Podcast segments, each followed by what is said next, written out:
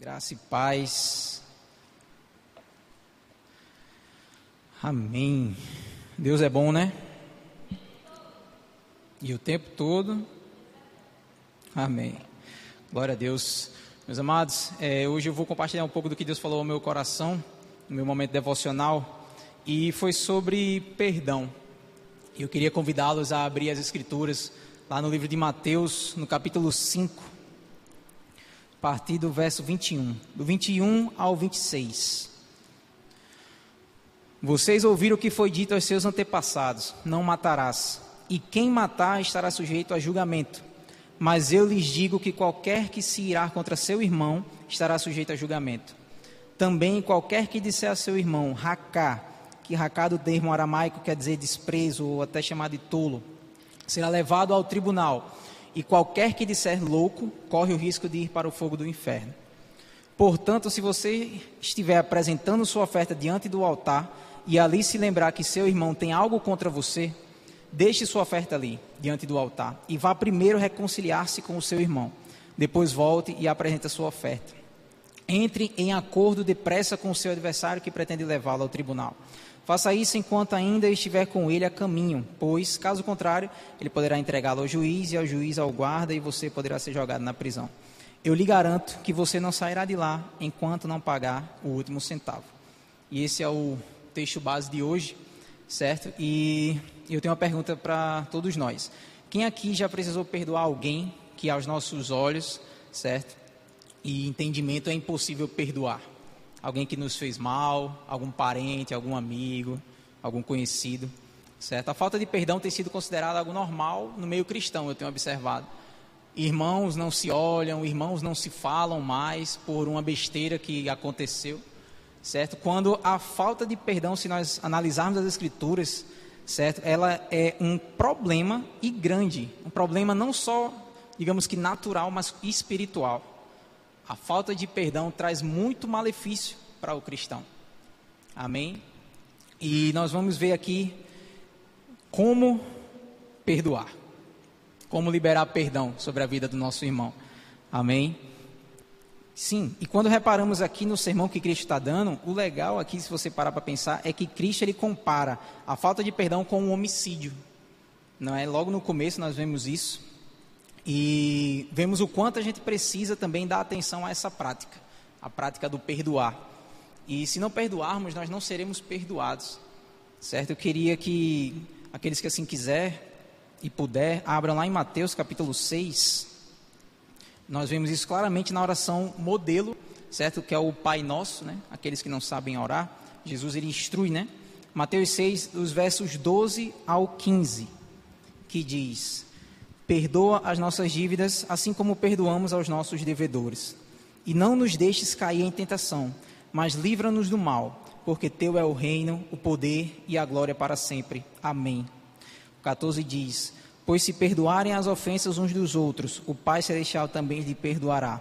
E o 15 diz: Mas se não perdoarem uns aos outros, o Pai Celestial não lhes perdoará as ofensas. Lendo isso, percebemos que se perdoarmos alguém, nós mesmos não somos, se não perdoarmos alguém, né, nós mesmos não somos perdoados. E eu gosto de uma frase que minha esposa uma vez falou comigo que ela estava assistindo a ministração e a pessoa falou assim que quem muito ama, muito perdoa. Quem muito perdoa, muito ama. Não sei se vocês já ouviram falar isso, certo?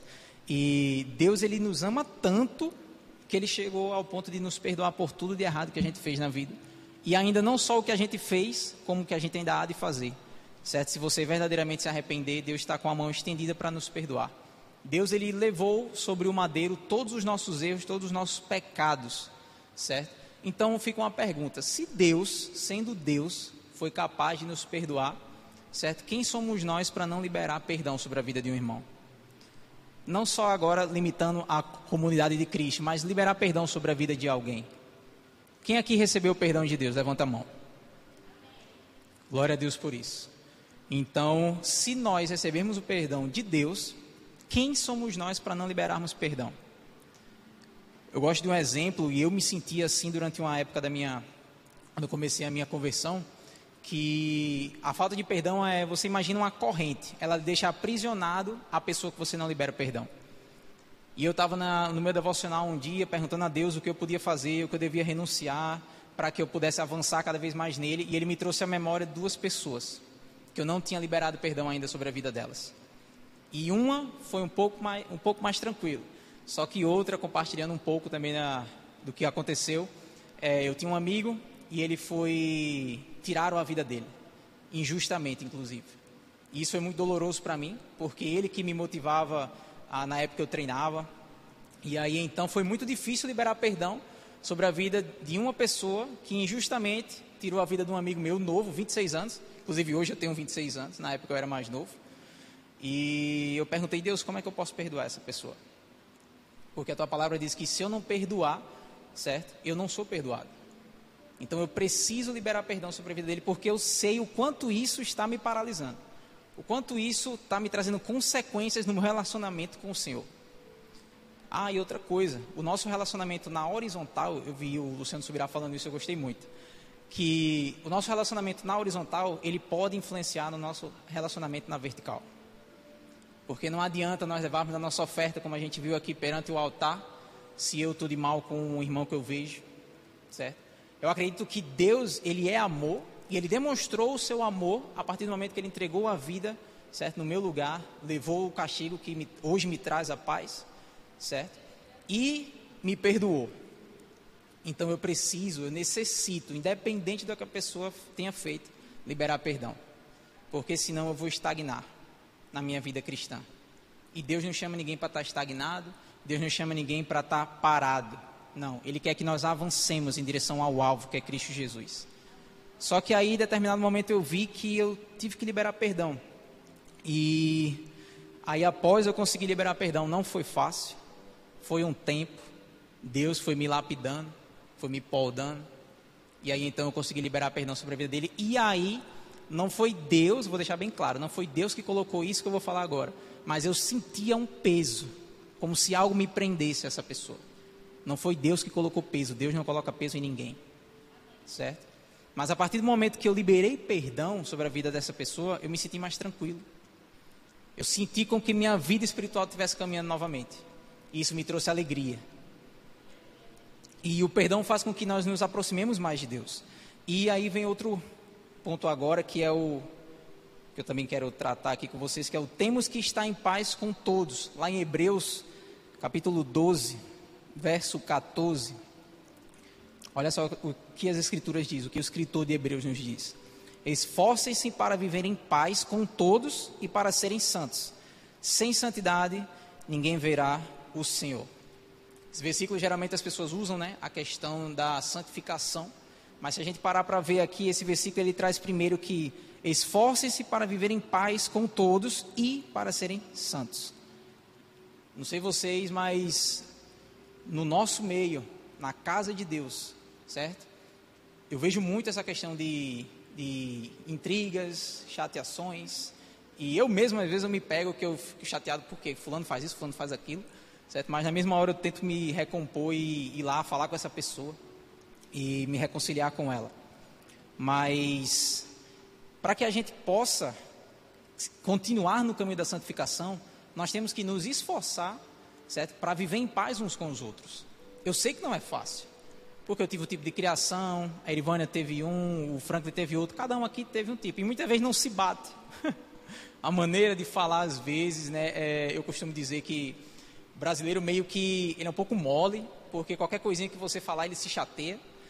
Aí eu e minha esposa a gente conhece uma americana e meu amigo tem hora que ela fala um negócio assim que chega dói um pouco. Só que é o jeito dela. Ela foi criada desse jeito, a cultura dela é outra, certo? Mas nós temos que aprender a lidar um com o outro, a suportar em amor. Logo mais a gente vai ver também versículos que trazem isso. Nós é, vejamos que também aqui o que seria essa questão de nós buscarmos a santificação, certo? E antes nos esforçarmos para vivermos uns é, em paz uns com os outros. Nós vemos que isso daí é uma linha de relacionamento sem fronteiras. Né? Porque se eu tenho algo com o meu irmão, é, eu posso olhar para ele de outra forma, eu posso tratar ele com palavras de outra maneira, certo? Que não venham agradar ao Senhor. E isso é uma barreira, certo? e nós vivemos em paz uns com os outros, é uma linha de relacionamento sem fronteiras. E nós vemos isso logo no versículo seguinte. Hebreus 12, 15, que fala: Cuidem que ninguém se exclua da graça de Deus, que nenhuma, olha só, que nenhuma raiz de amargura brote e cause perturbação, contaminando a muitos. Olha só, cuidem que ninguém se exclua da graça de Deus, que nenhuma raiz de amargura brote e cause perturbação, contaminando muitos. Raiz de amargura é algo muito sério. Se alguém fizer algo para você, você se chatear, é, ficar triste, vá ter com essa pessoa, converse com ela. É a melhor maneira para se tratar. Eu aprendi isso da pior maneira, certo? E a partir do momento que eu tenho algo, percebo que algo está estranho em um relacionamento com alguém, eu procuro essa pessoa para consertar, saber onde eu errei, certo? Muitas vezes eu já vou, já tenho orado ao Senhor para que, se eu não errei, não importa quem é o dono da razão, certo? Mas eu estou pronto para me reconciliar. Se eu fiz alguma coisa certa, peço perdão meu jeito. O importante, de fato, é eu me reconciliar com essa pessoa. Para eu que, principalmente, eu não digo só congregação, não, irmãos. Eu digo todo mundo. Claro que da congregação a gente vai se ver, mas claro, mais é, rotineiramente, certo? Mas nós temos que viver em paz com todos, com nossos familiares. Quantos aqui já vivenciaram um jantar em família que terminou numa briga? Meu amigo, quando eu, antes de eu casar, toda festa era um quebra-pau gigante. Mas assim, Deus ele nos chama para andar em paz com todos, nossos irmãos, família, que eu digo parentes, pai, mãe, sobrinho, tia, certo? Amigos, colegas. E nós vamos continuar vendo aqui também, certo? Mas para concluir esse assunto aqui sobre a raiz de amargura, ela é tão ruim, se você parar para ler essa passagem, que a raiz de amargura, muitas vezes, se você deixar ser implantada em seu coração, ela não vai só apenas lhe prejudicar, mas vai prejudicar quem está à sua volta. Porque talvez nós fiquemos rancorosos, nós não saibamos responder a alguém, certo? E aí, quando pensa que não, nós vamos terminar sozinhos. E Deus não quer que a gente termine sozinho. Porque me diga se um dedo meu sair do meu corpo, ele vai ter vida? Ele vai ter vida? Então pronto. Nós somos o quê? Nós somos um corpo. Nós precisamos andar em união, certo? E mostrar aos outros que, de, dependendo da situação que você passar, se você liberar perdão sobre a vida de alguém, sabe que você está sendo observado. E essa pessoa que lhe observa vai ser ministrada pelo Senhor. Poxa, pastor Marquinhos conseguiu liberar perdão sobre a vida de fulano. Meu amigo, quem foi que. Como ele conseguiu fazer isso? Não é? Então, assim, a pessoa vai ser ministrada pela palavra. O liberar perdão ele tem que ser uma prática nossa. Certo? Temos que, é, como é que eu posso dizer, colocar em nossos afazeres como um cristão diário. Certo? Independente do que alguém for fazer comigo, eu tenho que estar em paz com essa pessoa, eu tenho que ser Cristo na vida dela. Mas eu não consigo ser Cristo na vida dela se eu estou chateado, se eu não quero papo com ela. Eu tenho que ser Cristo na vida de todo mundo, independente se ele congrega, se ele mora ou não comigo, e aonde eu for. Amém? E olha só também o desejo de Paulo a Timóteo, certo? Quando se tratava da adoração ao Senhor, lá em 1 Timóteo 2, 8. Olha só o que Paulo fala. Quero, pois, que os homens orem em todo lugar, levantando mãos santas, sem ira e sem discussões. Essa é a versão NVI. Tem algumas versões que trazem sem ira e sem contendas. Nós não fomos chamados, meus amados, para ficarmos emburrados com ninguém.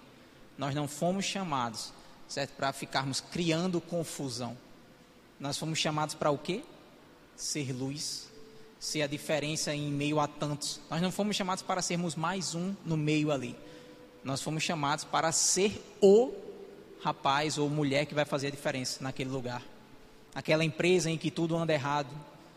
Você chegou nessa empresa, Deus vai lhe usar. Deus tem algum propósito. Deus tem algum propósito com você ali, que você vai ser usado e o ambiente daquela empresa, daquele mercado, seja lá onde você estiver, ele vai ter que mudar. Não propriamente por sua causa, mas por causa do que há em você, que as pessoas carecem, as pessoas buscam essa esperança que está em você, que é Cristo Jesus. Amém? Quanto mais perdoamos, mais nós amamos. Precisamos entender que não só é grave a falta de perdão, como pode trazer severas consequências para quem não perdoa. Ter problemas com alguém pode afetar de maneira grave o meu relacionamento com Deus. Não podemos dizer que amamos a Deus se não amarmos o nosso irmão. É isso que a gente vê lá em 1 João 4, 20. Se alguém afirmar eu amo a Deus, mas odiar seu irmão, é mentiroso. Pois quem não ama seu irmão, a quem vê, não pode amar a Deus, a quem não vê. Não sou eu que estou falando, são as Escrituras. Amém. Lá em Colossenses, capítulo 3, verso 13. Olha só: suportem-se uns aos outros e perdoem as queixas que tiverem uns contra os outros. Perdoem como o Senhor lhes perdoou. E olha o 14: acima de tudo, porém, revistam-se do amor, que é o elo perfeito. Quanto mais nós perdoamos, mais a gente aprende, certo, a amar aquela pessoa. Quando a gente entende o que Deus fez e o que e quem Deus é, fica mais fácil amar aquela pessoa, liberar o perdão necessário. Amém. E olha só o que Jesus nos instrui a fazer com aquele irmão que fica errando. Eu não sei se vocês conhecem aquela pessoa que erra agora, dá mais uns 20 minutos, erra de novo e todo dia está ali no seu pé, lhe caningando e errando direto. Olha só, Lucas capítulo 17, dos, os versos 3 e 4 diz assim: ó, Tomem cuidado, isso é Jesus falando. Se o seu irmão pecar, repreenda-o em amor, né? E se ele se arrepender, perdoe-lhe. Se pecar contra você sete vezes no dia e sete vezes voltar a você e disser estou arrependido, perdoe-lhe. Então, meu amigo, independente de quantas vezes alguém errou com você, se essa pessoa vier pedir perdão e verdadeiramente se arrepender, você deve liberar perdão sobre a vida dela. Amém? Independente se faz anos porque parece que o ser humano ele gosta né, de juntar um, um, um rancor. Faz 10 anos que não falo com fulano. Faz 5 anos que eu escolhi dar as costas para Cicrano. Se converteu? Então é a hora desses anos acabarem. Vá lá e se reconcilie com essa pessoa. Amém? Efésios capítulo 4, verso 32. Olha só. Sejam bondosos e compassivos uns para com os outros, perdoando-se mutuamente, assim como Deus perdoou vocês em Cristo. E aqui eu quero deixar a frase que o Espírito Santo ministrou em meu coração hoje. A prática do perdão nos faz entender o amor de Deus. E assim, a cada perdão, aprendemos mais como amar o nosso próximo. Quando a gente cria essa intimidade com o Senhor, certo? No nosso dia a dia, no nosso devocional, nós vamos entendendo, poxa Deus, eu era isso, isso e aquilo, e o Senhor me perdoou. Porque eu não sei se em algum momento vocês já meditaram no que Jesus fez, ele, é, na questão de nos livrar né, de uma eternidade, de uma condenação, é, nós merecíamos. Nós não merecíamos hoje estar em Cristo. Por nossas obras, outrora, por nossa natureza pecaminosa, nós não merecíamos estar em Cristo hoje. Mas por causa de Jesus, pelo que ele fez através do sangue do Cordeiro Imaculado, nós temos livre acesso a Deus e estamos livres do julgamento, da ira de Deus, por conta de Jesus Cristo. Então, nós não merecíamos. Então, mais uma vez, volta aquela pergunta: se eu não merecia, certo? Se o que eu merecia era o fogo do inferno ardente, ranger de dente e lá vai. Então, o que me impede de mostrar Cristo para essa pessoa. Nosso papel, é, o pastor vive falando aqui, se você não sabe qual é o seu ministério, é, nós sabemos. Seu ministério principal é pregar a palavra de Deus. Mas como você vai ministrar a palavra de Deus na vida de alguém que você não fala? Na vida de alguém que você tem rixa, na vida de alguém que você está chateado? Liberar perdão também mostra a nossa maturidade tanto natural como espiritual. E Paulo fala, né? Eu esqueci agora a carta, mas que nós não venhamos a buscar o leite espiritual, estou parafraseando agora, mas que nós venhamos a buscar o alimento sólido, de fato. Eu acredito que quando a gente começa a entender esse fato, nosso papel aqui na terra e o fato de liberar perdão, a gente meio que já talvez, talvez esteja saindo desse leite. Certo? Deixar de ser menino, Amém? Vocês estão entendendo?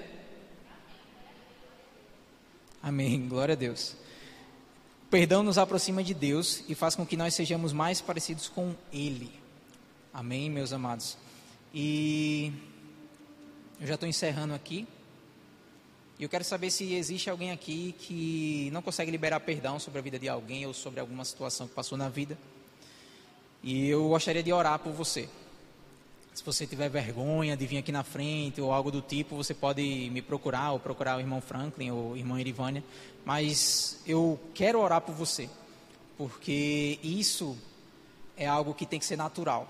Não é fácil, dependendo da situação que você passou certo? Porque eu passei por uma, compartilhei aqui e para mim, sendo sincero, não foi fácil, mas foi libertador. E eu entendi que é o nosso, o nosso papel, nós somos chamados a perdoar. Nós não fomos chamados para guardar rancor.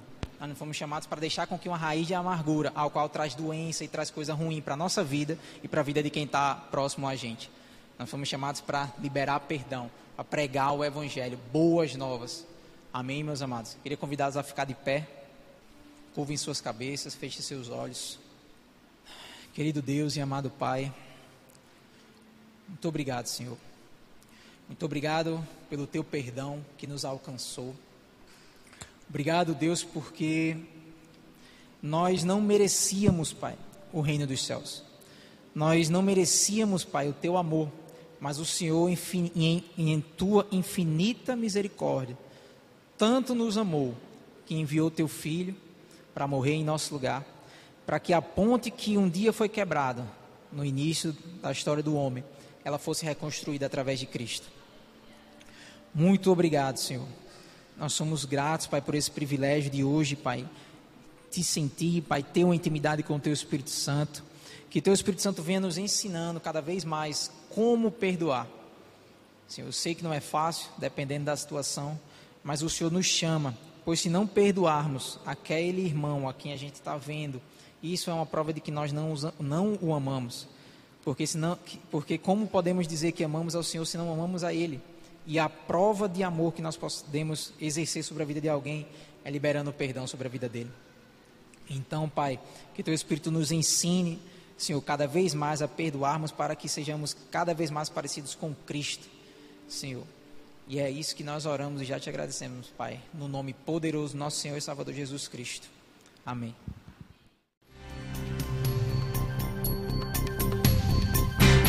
Essa foi uma produção do Ministério Internacional Defesa da Fé, um ministério comprometido em amar as pessoas, abraçar a verdade e glorificar a Deus. Para saber mais sobre o que fazemos, acesse defesadafé.org.